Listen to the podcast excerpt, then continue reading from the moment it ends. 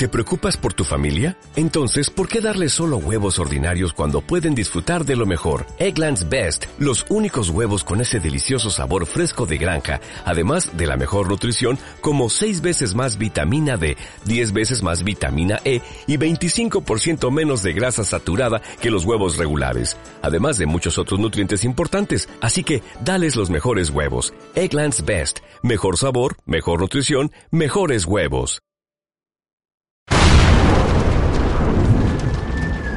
Ha habido una explosión hace unos minutos eh, en las vías del AVE.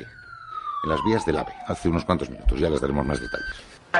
Monse, oye, esto- estoy en la Atocha, ha habido una bomba en el tren y hemos tenido...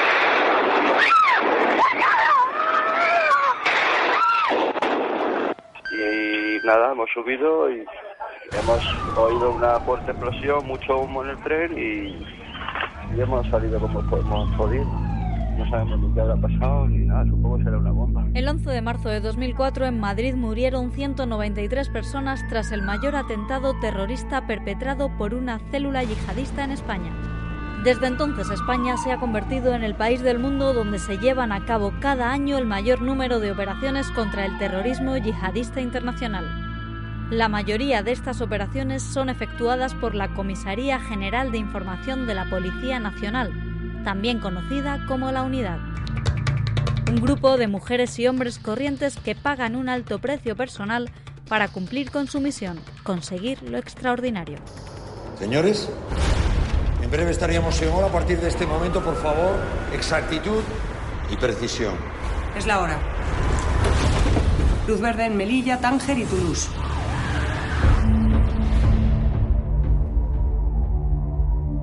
España es uno de los principales objetivos del yihadismo internacional y un pequeño equipo de la policía es el único capaz de evitarlo. En sus manos recae la responsabilidad de mantener a salvo nuestro país.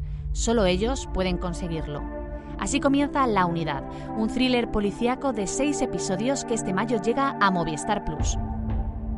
Con un ritmo trepidante, una trama de máxima actualidad y protagonizada por Natalie Poza, Marian Álvarez y Luis Taera, la serie promete mantenernos en vilo durante semanas.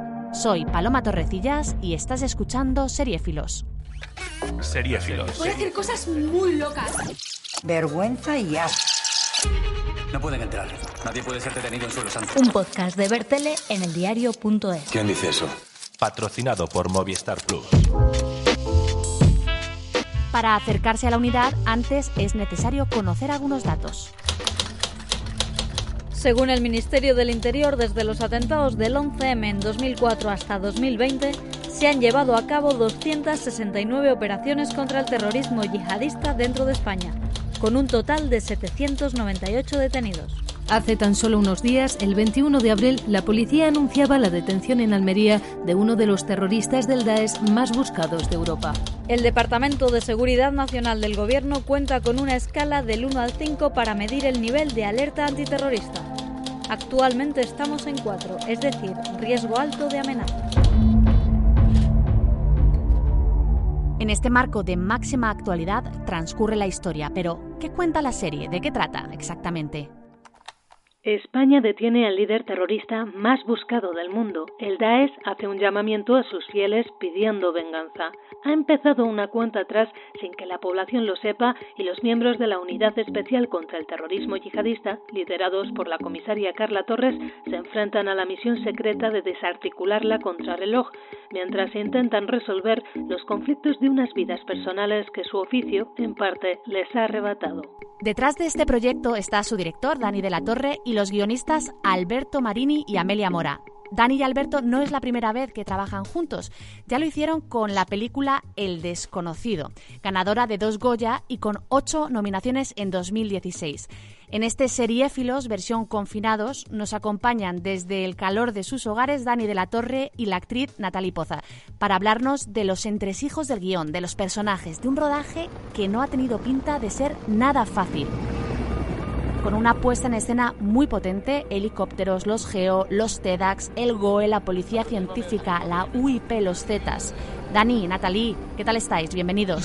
Hola, ¿qué tal? Muy bien, gracias. ¿Cómo ha sido esta parte del trabajo? ¿Cómo habéis conseguido dar realismo a cada escena? Bueno, la verdad es que teníamos un gran punto de partida porque afortunadamente durante dos años y medio hemos estado Alberto y yo en contacto con la policía, con la brigada antiterrorista y hemos estado eh, presentes en operaciones eh, de detención de terroristas peligrosos, hemos estado en briefings, hemos estado en el día a día de estos policías, entonces pues eh, no hubo mucho lugar para la imaginación y sí para intentar retratar lo que yo había visto en persona. Uno de los puntos fuertes, de hecho, de la serie es la proximidad a la realidad, ¿no? ¿Cómo ha sido el trabajo de documentación? Además de estar con ellos en el día a día. Sí, bueno, hemos estado, tanto Alberto como Amelia, eh, como yo, hemos estado trabajando codo con codo con, con los policías y ellos nos eh, facilitaron pues eh, todo, todo, tanto parte de su trabajo como parte de, contactos para, para, ver las otras partes, ¿no? Los otros implicados, ¿no? Y poder acercarnos también al otro lado, ¿no? Y, hemos visto muchísimas cosas eh, de material reservado, evidentemente con, siempre con, con, mucha cautela y con, con los datos, eh, eh, con protección de datos eh, activada, pero, pero sí hemos visto cómo se, cómo se desarrolla y cómo, y cómo puede una, una persona acabar pues cometiendo un atentado y hemos estado cerca de, un poco también de ese mundo. no puedo hablar mucho de ese tema porque, porque es muy confidencial ¿no? lo, lo, que, lo que hemos estado haciendo, pero sí es verdad que hemos estado en contacto con todos los lados. todo, lo que, todo lo que está retratado en la serie es real, tanto de los personajes policiales como los personajes de los terroristas. Es todo basado en, en, personajes, en personas reales. Lo que pasa es que hemos fusionado eh, a, varios a varias personas en un personaje, ¿no? ¿Qué es lo más valioso que habéis encontrado al poder acceder a los verdaderos protagonistas? Me ha sorprendido mucho la policía eh, por dentro. Me, ha sorprendido pues em, el lado humano que tienen, el respeto que tienen por profesionalmente eh, dentro de la policía entre ellos y con los y con lo, y con la gente a la que persiguen, ¿no? Eh, eh, la verdad es que son muy estudiosos, todos están súper preparados, hablan idiomas, conocen otras culturas, sobre todo la cultura musulmana y el islam, porque y la verdad es que he visto unos equipos de trabajo impresionantes, ¿no? Y gente muy potente, muy comprometida y luego un lado muy humano y muy normal, ¿no? que también me ha Es decir, ese lado humano y normal de, bueno, de, llevar a su hijo al colegio y a la vez estar en paralelo en una operación antiterrorista súper importante, ¿no? ¿Dónde está Kader? Quiero confirmación, ya, me mueves el culo a todo el mundo. Sergio, quiero a Sergio al teléfono inmediatamente. Quiero confirmación, por favor, ya. Natalie, en tu caso interpretas a Carla, la comisaria jefa de la brigada, una mujer en un puesto de mando dentro de un entorno muy masculino, como es la Policía Nacional. ¿Cómo ha sido la construcción mm. de tu personaje? ¿Cómo lo has trabajado? Lo bueno que tenía era un material, siempre que tienes un guion muy potente, eh, te da el personaje prácticamente. La podía haber hecho sin, yo creo sin entrar en contacto con la policía. Creo, creo, porque el material era muy bueno. Pero es verdad que tuve la fortuna de, acercarme a, los auténticos personajes de la unidad. Estuve eh, durante unos días muy cerca de lo que sería la mujer que ocupa el puesto que yo, que yo interpreto. Lo que pasa es que, como dice Dani, creo que que se juntan varios puestos en una, en una misma, ¿no? Y ella misma me, me, dejó muy claro que, bueno, efectivamente había cada vez más mujeres eh, en puestos importantes en la policía, pero que como en otros estamentos de la sociedad, pues parece que siempre hay que demostrar más por ser mujer, ¿no? Pero me impresionó mucho lo que dice Dani, ¿no? Su cercanía, su jovialidad, incluso a pesar de que mi personaje vive un momento quizás personal más dramático porque está viviendo un momento personal muy turbulento y se le viene encima una operación policial de una magnitud pues posiblemente lo más bestia que se haya encontrado nunca. Nosotros somos policías especiales. No perseguimos a los malos cuando han cometido un delito, sino nuestra misión es atraparles antes de que lo hagan.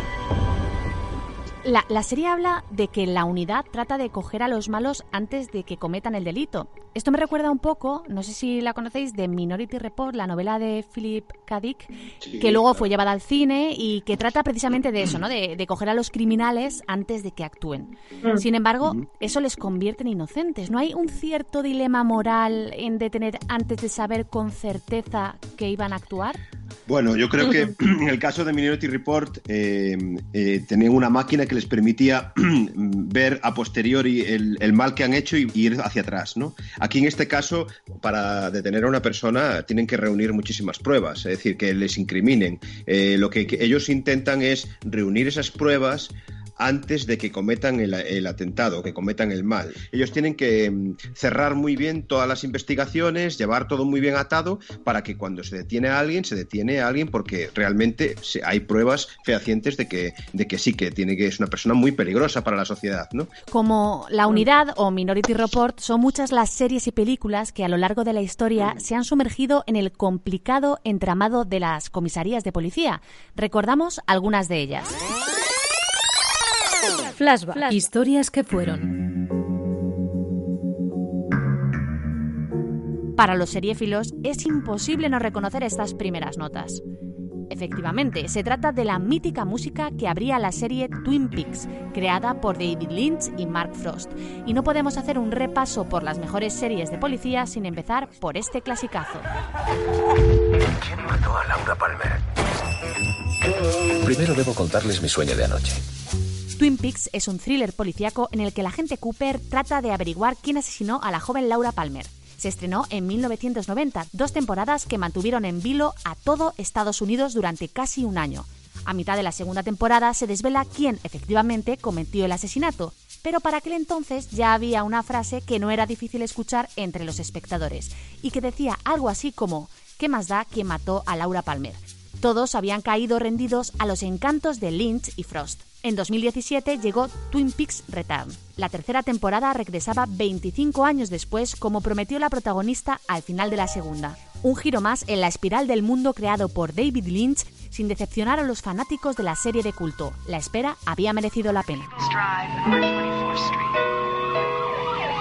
Los que fueron un poco más constantes con las entregas fueron Steven Bochco y Michael Cothon, los creadores de Hill Street Blues, aquí conocida como Canción Triste de Hill Street, con aquel mítico Tengan cuidado ahí fuera, del sargento Esterhaus. Otro de esos trabajos sin los que hoy las películas y las series policíacas no serían lo mismo. Sus responsables quisieron competir con la telerrealidad, que ya empezaba a ponerse de moda en los 80, y probaron a grabar con la cámara al hombro, con planos irregulares, que parecieran casuales. La idea era dar realismo y lo consiguieron. Hill Street Blues inspiraría a series tan míticas como Ley y Orden, Dexter o CSI, pero si tenemos que destacar una serie de principios de la década del 2000, tenemos que elegir The Wire. Tal vez uno de los éxitos de esta serie son sus personajes complejos, carismáticos y llenos de contradicciones, rompiendo con los arquetipos de buenos y malos y moviendo de su asiento al espectador, haciendo que se cuestione sus propios principios. Toda la trama se desarrolla en Baltimore. Su creador, David Simon, la conocía al dedillo, había trabajado como periodista allí y el retrato que hace de la ciudad y sus personajes es certero, agudo.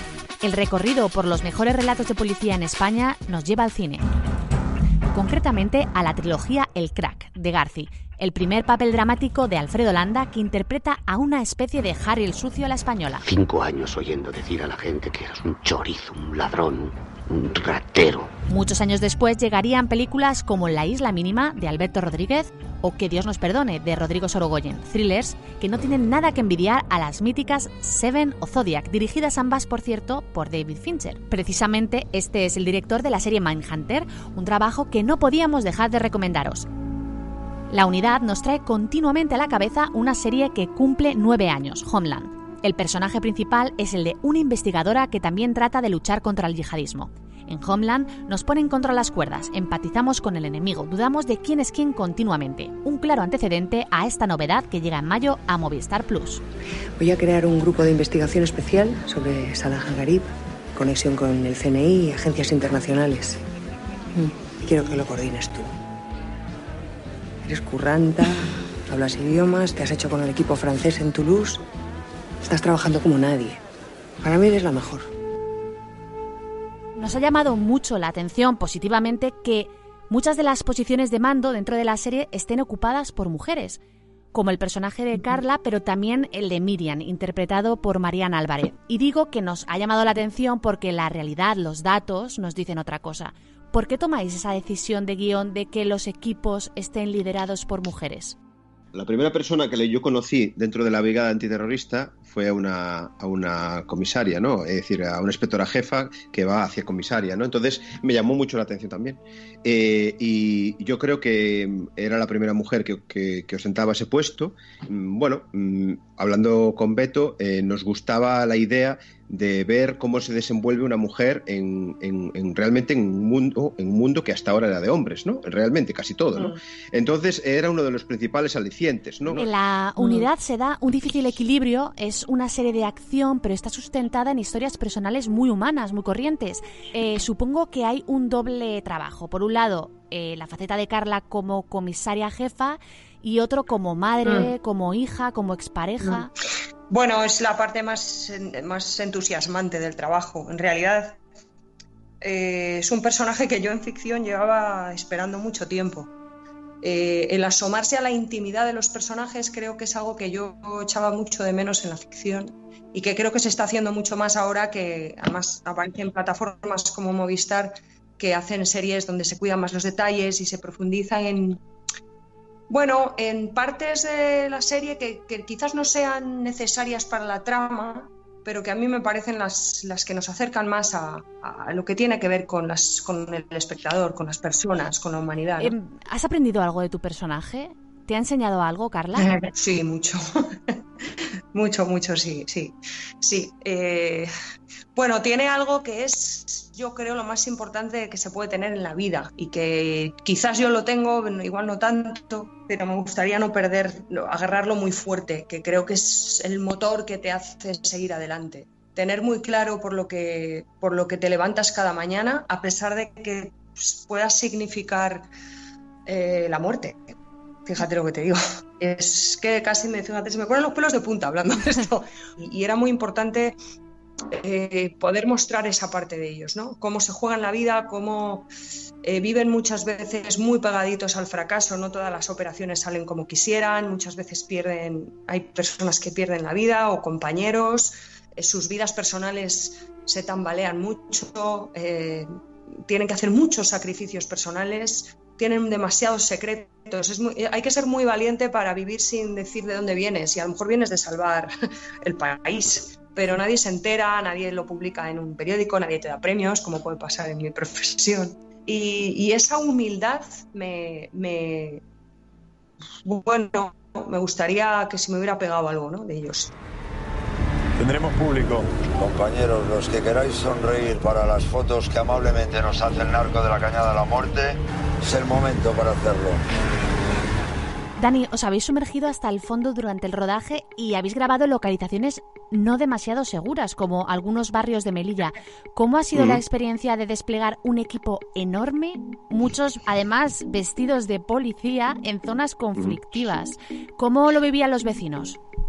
Bueno, de, a ver, yo creo que el sitio más complicado donde rodamos fue en Lagos, en Nigeria, eh, en un barrio en Makoko, que es una especie de poblado, favela en el agua, ¿no? Eh, tipo, tipo sudeste asiático, y ahí había, bueno, ya os podéis imaginar, es un sitio muy complicado, un sitio donde desaparece y muere gente todos los días, donde hay muchísimas mafias, pero bueno, al final, pues eh, con permisos y con, con la seguridad adecuada puedes rodar casi en todas partes, ¿no? Yo creo que en Melilla, por ejemplo, que es un sitio complejo también, la Cañada de la Muerte, donde hacen muchas operaciones antiyihadistas, pues también fue un sitio complicado donde, donde rodar, pero bueno, al final, pues eh, por medio de, eh, de, la propia ciudad, que estaba encantada de que estuviésemos allí rodando, y por medio de, de bueno, de, del gobierno y de, y de la propia policía, pues también hemos conseguido permisos donde realmente a veces es muy complicado conseguirlos. Y si esa verdad eh, que respira la serie por todas partes es porque rodamos en los sitios donde suceden esas cosas. Felicidades a todos, a todos de corazón, Geo, Ciber, medios aéreos, guías caminos, Gold, La unidad habla constantemente del trabajo en equipo, de la coordinación, a veces de la descoordinación ¿no? dentro de la propia policía. Se parece un poco al trabajo en el cine, en las series. Pues mira, e, e, eso es una cosa que nos decían mucho ellos. Cuando venían al rodaje, decía, ostras, pero si funcionáis un poco como nosotros, ¿no? Es decir, sí, pues claro, porque al fin y al cabo también en los rodajes hay jerarquías y, para que las cosas funcionen y hay, hay pues muchos departamentos diferentes, cada uno con su especialidad y que todos vertebrados juntos pues hacen que, que la película o la serie o lo que sea sea, sea, sea posible, ¿no? Pues Natalie Dani, muchísimas gracias por pasar este rato aquí con nosotros y enhorabuena por el trabajo. Muchas gracias a vosotros, un placer enorme. La unidad se ha rodado en más de 10 ciudades y 5 países distintos.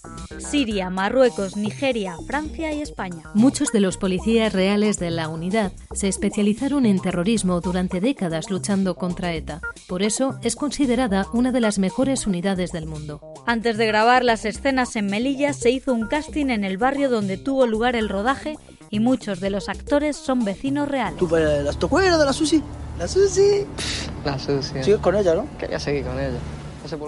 En los rodajes contaron con un asesor presencial de la policía para asegurarse de que todas las escenas de acción fueran lo más reales posibles. De hecho, muchos de los figurantes que hacen de policías son verdaderos miembros del cuerpo, que se prestaron voluntarios. Todas las tramas están basadas en la vida real de miembros de la policía y de los terroristas investigados y detenidos en los últimos años. Por ejemplo, la carnicería donde se esconden los terroristas en la serie se inspira en la carnicería de Lavapiés donde se escondían los yihadistas que atentaron el 11 de marzo. Una de las personas que más sabe en España de terrorismo es el periodista de investigación José María Irujo, autor de El agujero, España invadida por la yihad. Bienvenido. ¿Qué tal? Encantado. ¿Cómo son los equipos reales que se encargan de la lucha antiterrorista en España? ¿Qué perfiles son necesarios dentro de estos grupos? Bueno, el número de agentes y los perfiles han cambiado mucho. En el 2004, antes del ataque del 11 de marzo, donde sufrimos el mayor atentado de la historia en Europea, en España solo había 140 agentes dedicadas a la lucha antiterrorista. Desde aquel ataque se han multiplicado los equipos y podemos decir que hay más de 3.500 personas dedicadas en las fuerzas de seguridad a combatir el yihadismo. Los perfiles son muy, muy diferentes y, variopintos. Eh, podríamos empezar por los perfiles de despacho, eh, los analistas, eh, personas que dedican pues, prácticamente toda su vida a convertirse en expertos en terrorismo internacional, que se empapan de la información sobre lo que es el Estado Islámico, que estudian desde sus despachos la evolución de, este enorme monstruo de, mil cabezas, que examinan la evolución de esta organización o de otras organizaciones paralelas intentan sobre todo comprender al enemigo para anticiparse a sus pasos. Luego los agentes informáticos, este perfil no existía antes del 11 de marzo, ¿no? pero ahora es importantísimo porque ahora se está captando a muchísimos militantes, se está haciendo proselitismo desde las redes sociales. Ahora se les busca a través de las redes pensando que es una fórmula más segura. Y esto es un trabajo realmente importante y muy difícil, ¿no? Por ejemplo, ha habido casos en España de, yihadistas que han llegado a tener más de 350 perfiles diferentes, con lo cual los equipos de policía que investigan a estas personas en las redes son trascendentales para, intentar de alguna forma seguir la pista de, estos pescadores de yihadistas que existen en, toda España. Otro perfil importante es el de los agentes de campo. Los agentes de campo intentan infiltrarse en las zonas más calientes del terrorismo yihadista en España, ¿no? fundamentalmente Madrid, Barcelona, Ceuta, Melilla, Levante, Tarragona. Algunos de estos agentes son musulmanes, otros falsos eh, convertidos al Islam. Estos realmente son los agentes que corren más riesgo, más riesgo de ser eh, descubiertos. Otro perfil importante es el de los mm, agentes que se dedican a las vigilancias.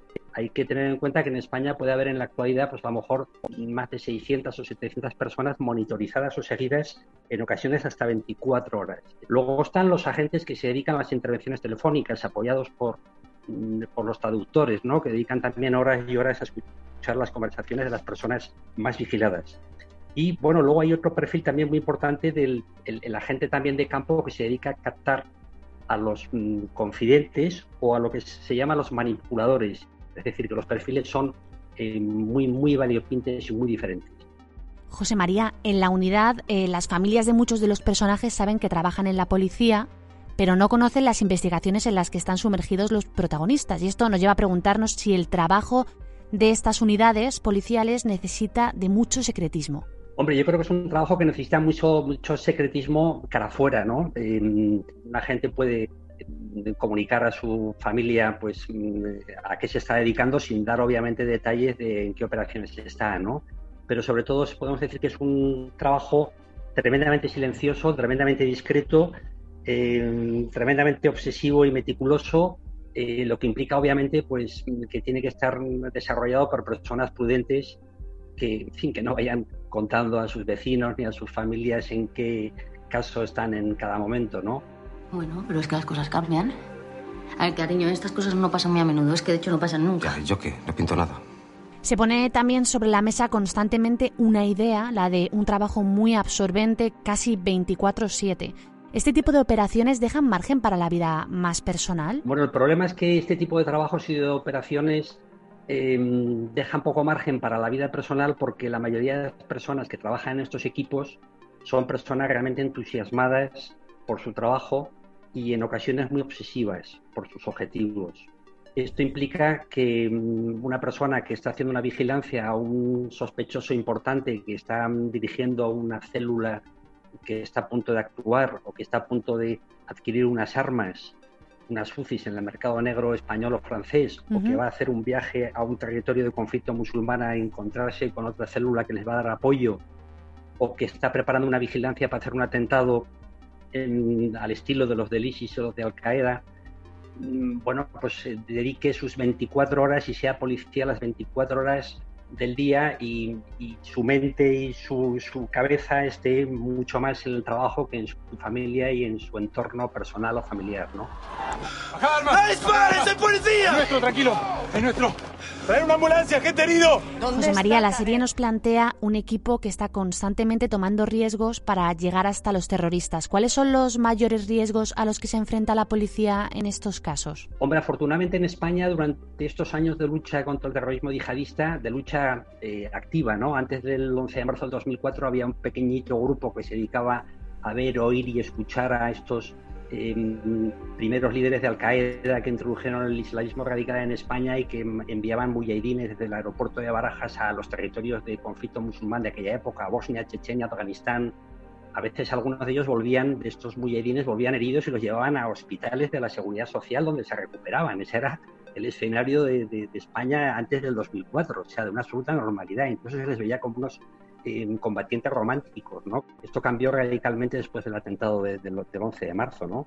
Y bueno, eh, riesgos los hay, evidentemente, pero afortunadamente, pues desde entonces solo ha habido una víctima, ¿no? El, geo eh, Francisco Javier Torrenteras, que murió pues en el piso de Leganés cuando rodearon la célula del 11 de marzo y, se produjo el, primer atentado, el primer suicidio colectivo que ha habido en Europa de una célula yihadista en, en, España. ¿no? no ha habido más víctimas, afortunadamente, pero sí que es verdad que corren un riesgo, especialmente los agentes de campo que se intentan infiltrar en algunas células, em, haciéndose como, bueno, haciéndose pasar por conversos al Islam o acercándose a los jóvenes que están intentando formar un grupo. Y especialmente yo creo que los que corren más riesgo son estos manipuladores que llamaba antes, que son jóvenes a los que la policía contrata como confidentes, que se integran dentro de las células, cuerpo y alma, para captar información y ver qué grupos están dispuestos a dar el paso adelante de, hacer un atentado, ¿no? Que realmente esos sí que son los que están corriendo un riesgo permanente las 24 horas del día y de la noche, porque si son descubiertos, pues bueno, podrían perder la vida en manos de, de sus compañeros de célula, ¿no? Arriesgate. Lo siento, María. Es que no puedo firmar una hipoteca de 30 años contigo. Tus series favoritas, como nunca las has oído. No sé 30 años. O sea, 25. Si te enganchan las series, Engánchate a Seriéfilos. Un trabajo absorbente y peligroso que cuenta de primera mano el próximo estreno de Movistar Plus, La Unidad. A nosotros nos ha enganchado, pero si quieres saber si también es tu tipo, te vamos a dar algunas pistas. Abrimos nuestro test de compatibilidad para seriéfilos.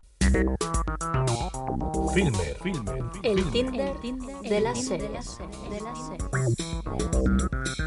Veamos si haces match.